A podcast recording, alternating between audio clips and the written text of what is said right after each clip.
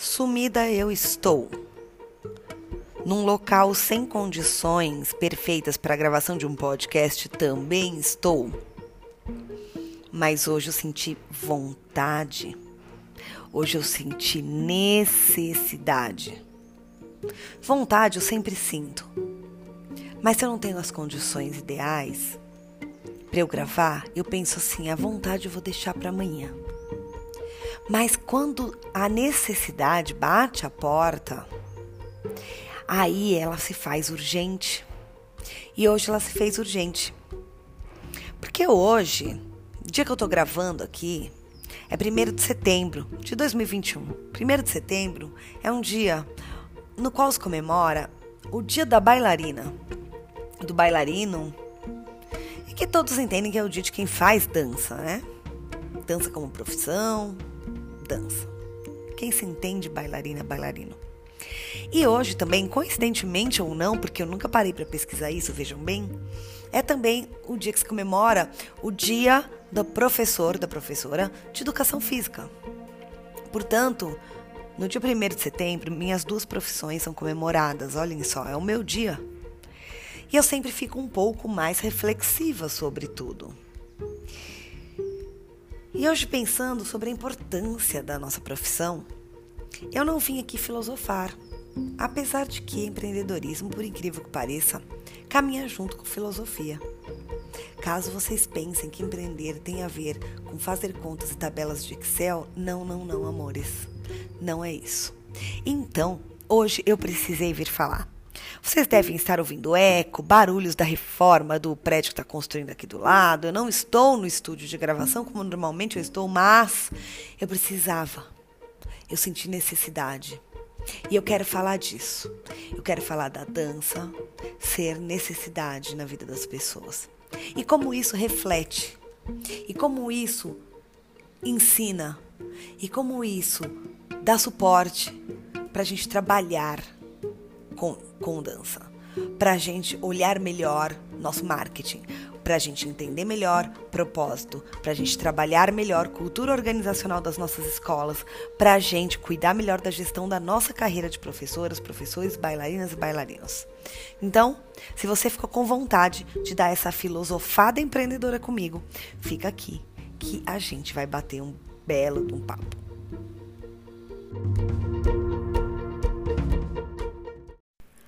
Como em toda profissão, que a gente sempre quer mais é ser valorizada, valorizado, né? A gente quer receber valorização pelo que as pessoas pensam do nosso trabalho e a gente quer ter valorização financeira. A gente quer poder ganhar mais pelos nossos serviços. Nós, professores de dança, os bailarinos, bailarinas, intérpretes que trabalham nas companhias, nós queremos ter mais companhias de dança.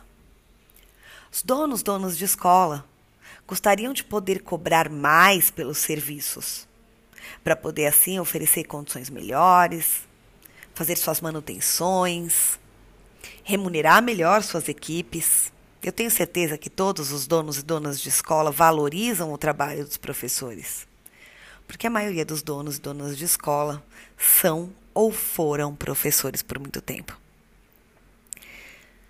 Se a gente pensa em valorizar, se a gente pensa em melhorar a vontade de pagar mais das pessoas um produto nosso, como é que a gente pode entender os passos a tomar?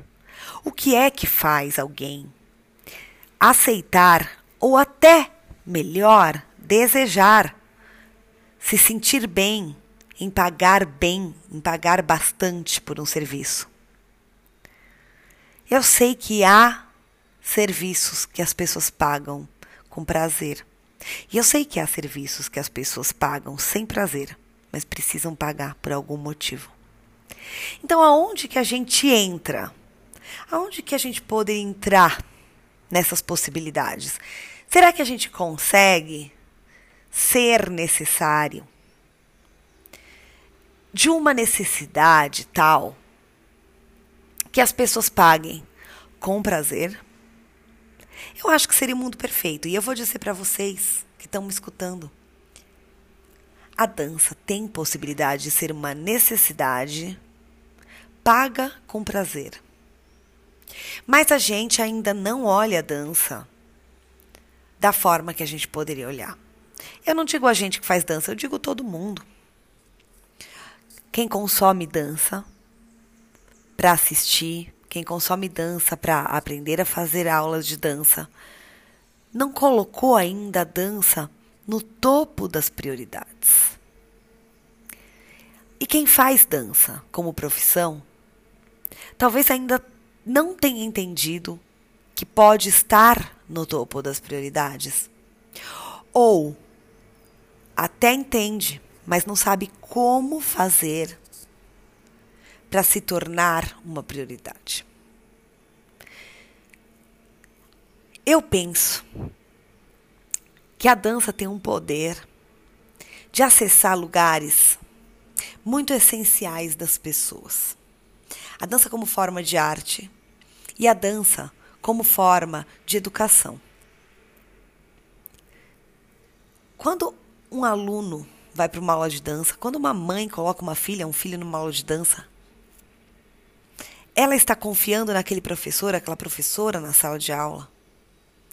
Ela está confiando que aquela pessoa que vai conduzir uma atividade tem capacidade suficiente para fazer sua filha, seu filho, não só aprender, mas se sentir bem, não se sentir desconfortável, ter uma boa experiência. Quem é mãe sabe, quem é pai sabe. Pegar sua filha, seu filho e ir lá, colocar dentro de um lugar e falar assim: façam aí o que vocês têm que fazer com ela e com ele, que eu tô indo ali na padaria tomar um café e quando acabar eu volto. Eu sei que você que não tem filha, filho, se colocou no lugar dessa mãe, desse pai e pensou: nossa, deve ser, né? E é mesmo. Então, quando eu penso em ser professora, professor de dança, mesmo que eu pense em dar aulas para adultos, que não tem uma mãe e um pai ali preocupados com o espírito protetor, eu penso em ações de grande responsabilidade.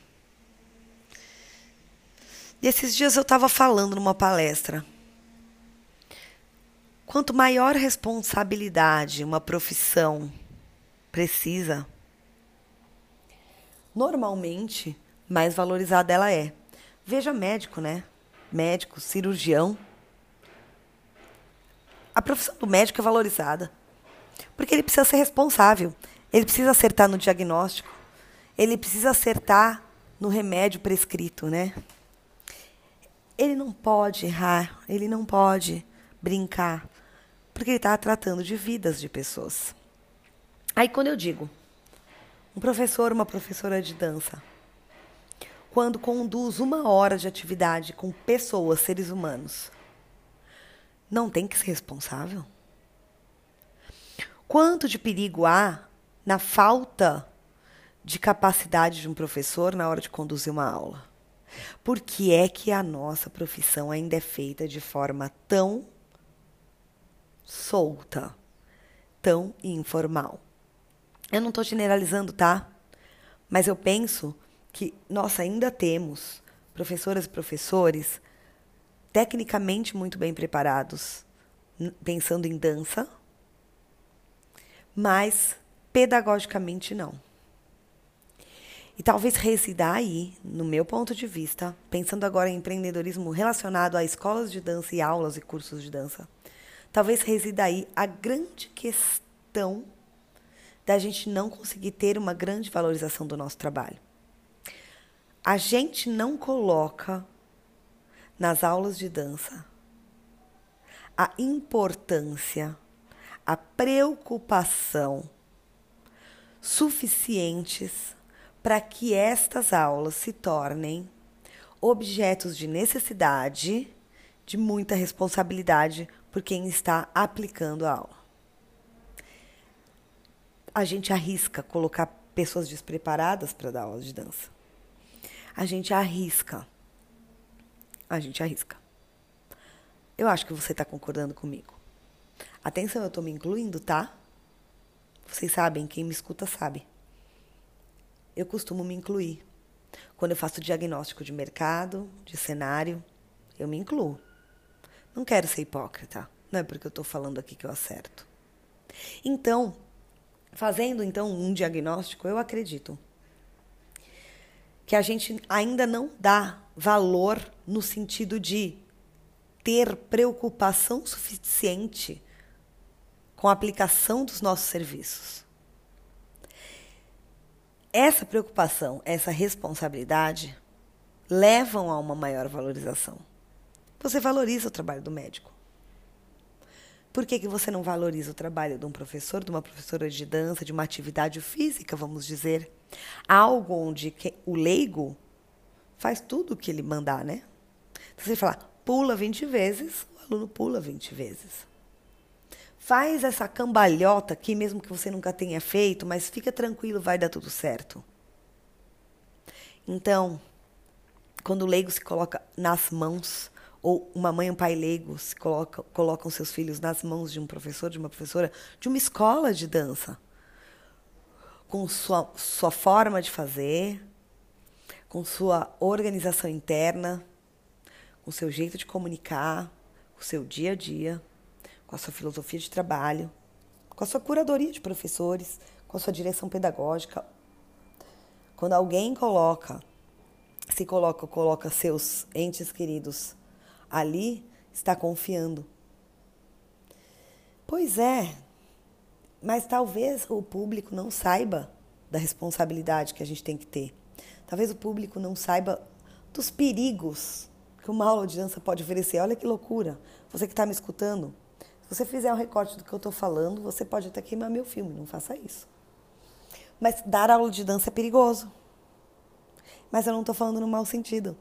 Eu estou querendo dizer para ser uma professora ou um professor de dança, a gente precisa estar tá muito bem preparado, né? Porque senão é perigoso a gente errar e machucar alguém, machucar fisicamente ou psicologicamente alguém. E eu tô achando bom ser perigoso. Não tô falando que é ruim. Porque se é perigoso, quem faz tem valor. Porque quem faz tem uma responsabilidade absurda. Conseguem entender onde eu quero chegar?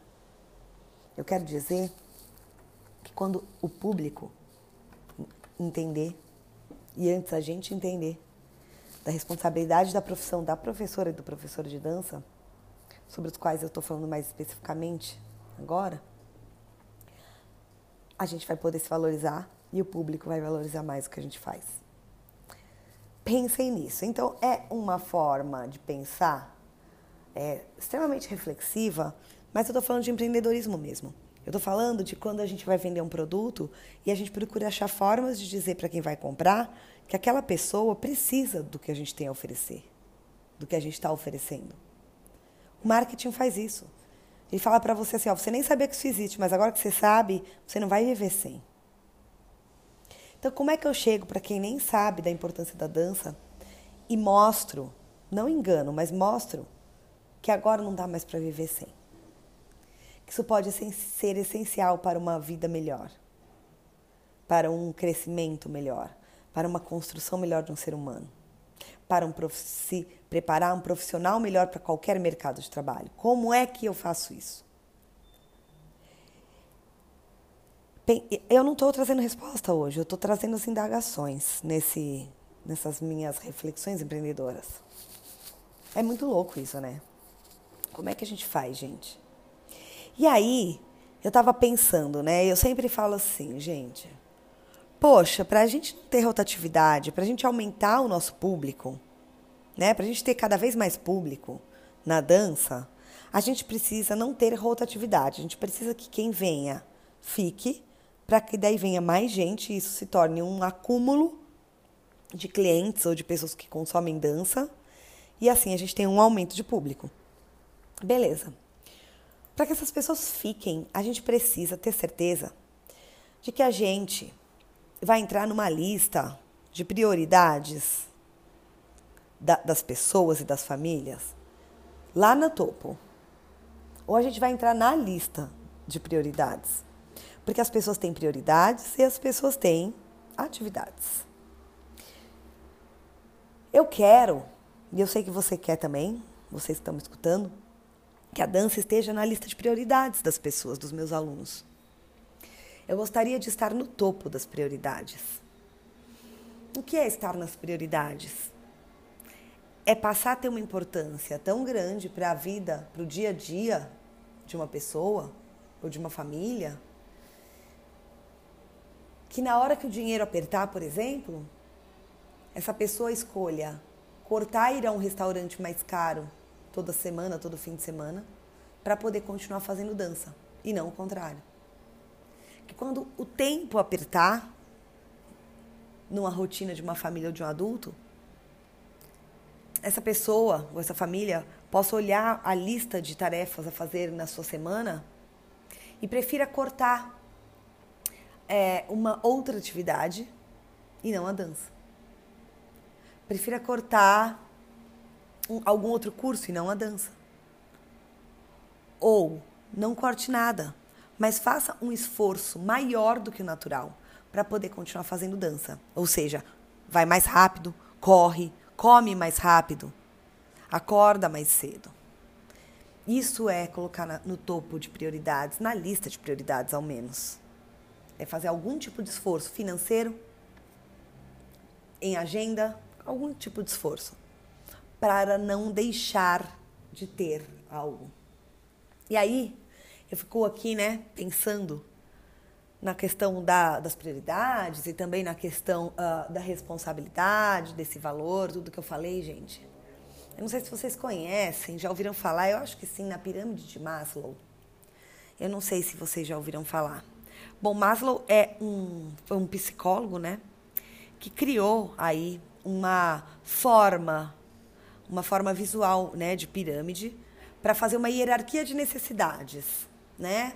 É uma teoria de psicologia e que faz ali uma teoria que ele chama de é Abraham Maslow, o nome dele.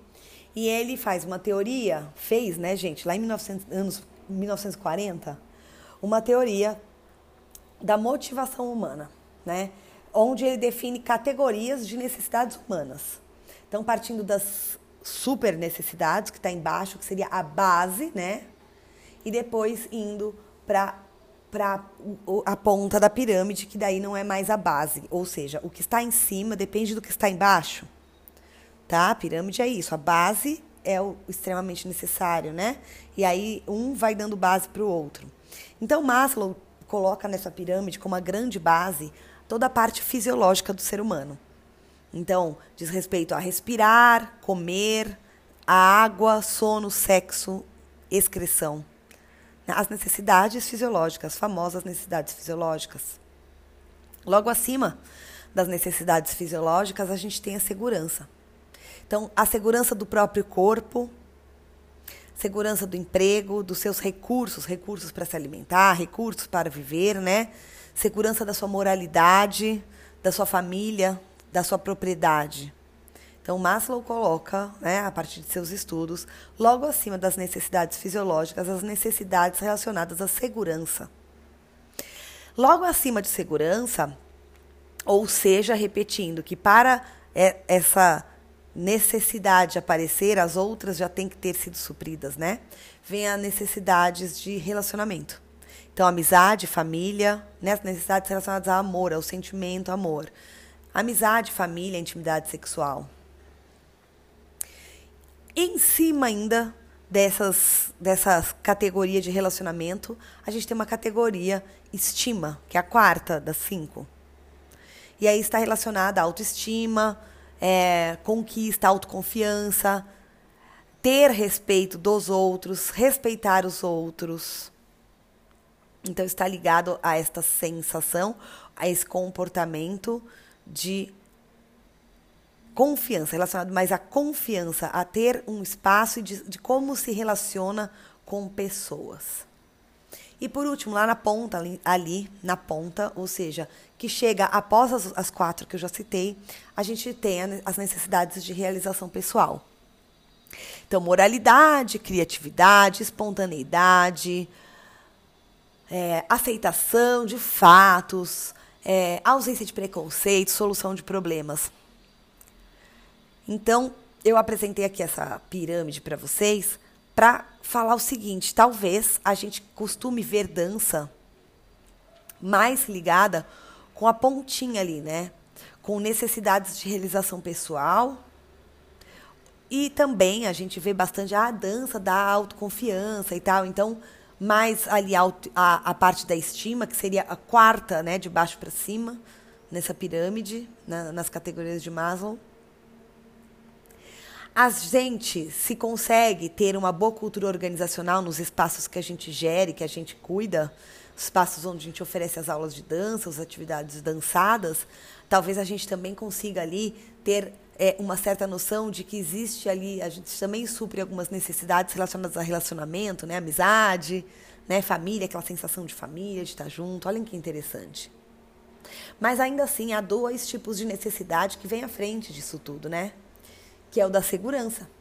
Da segurança, as fisiológicas, né? Estar vivo, né? O que a gente precisa para estar vivo, que são as primeiras ali abaixo: comida, respiração, ar, água, comida, sono.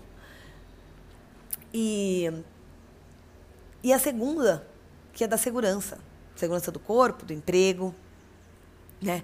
Segurança da saúde. Então vejam bem, vocês, não sei se vocês estão me escutando agora, você que está me escutando, conseguiu perceber que eu estou falando disso tudo para fazer um link com aquilo que eu falei da, da responsabilidade?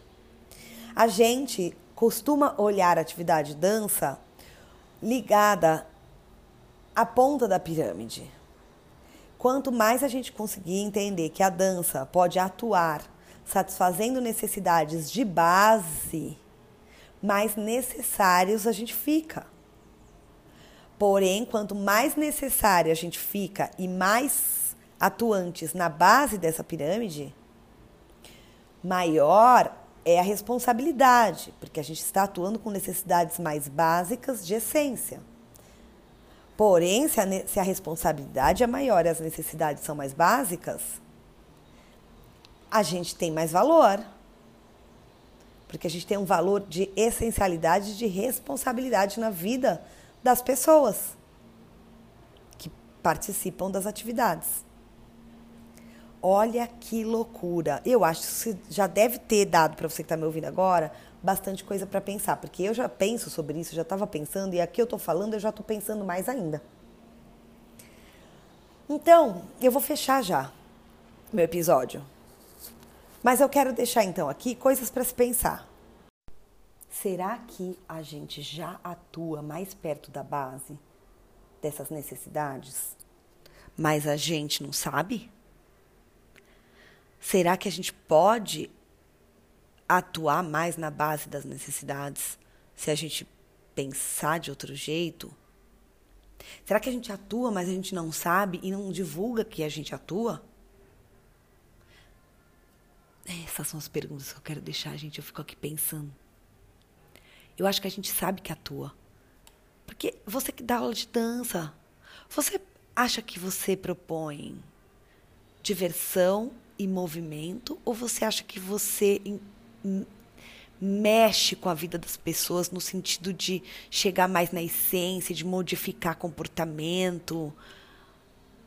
Você acha que você mexe com sensações e emoções relacionadas, por exemplo, à segurança? Como é que uma pessoa se sente quando você propõe que ela faça um movimento, alguma coisa? Ela precisa confiar na gente. Eu não falei disso no começo, então eu fico pensando como que as atividades físicas que são, né, monitoradas, conduzidas por uma pessoa, aqui no nosso caso eu estou pensando na dança, mas a gente poderia pensar em outras tantas, é que a dança, ela, como ela trabalha também a parte sensível do ser humano, né, artística, emocional, a gente vai além, a gente consegue talvez ter mais espaço para entrar nessa base entrar na essência das pessoas. Então eu, eu quero deixar aqui, pensando como empreendedorismo mesmo, como é que a gente se entende como profissionais de valor pela responsabilidade que nós temos na vida das pessoas e como a gente pega isso e usa como forma de ter mais adeptos, como forma de aumentar o número, a base de gente praticando dança. Enfim, eu comecei falando da minha necessidade de vir falar hoje e vou terminar deixando essa grande questão. O quanto nós somos necessários nas vidas das pessoas e o quanto esta necessidade está ligada à responsabilidade e quanto responsabilidade normalmente é ligada a uma maior valorização é, financeira e não só financeira, uma valorização geral de uma profissão. Para mim, a gente tem muito valor. E por mim, eu continuo fazendo podcast o que eu puder para a gente pensar mais, se colocar melhor no, no mercado, ganhar mais adeptos, fazer mais pessoas dançarem, seguir trabalhando com dança e tendo a nossa profissão olhada com muito, mas muito valor. Um grande beijo e vejo, não, vejo não, falo para você na próxima. Até!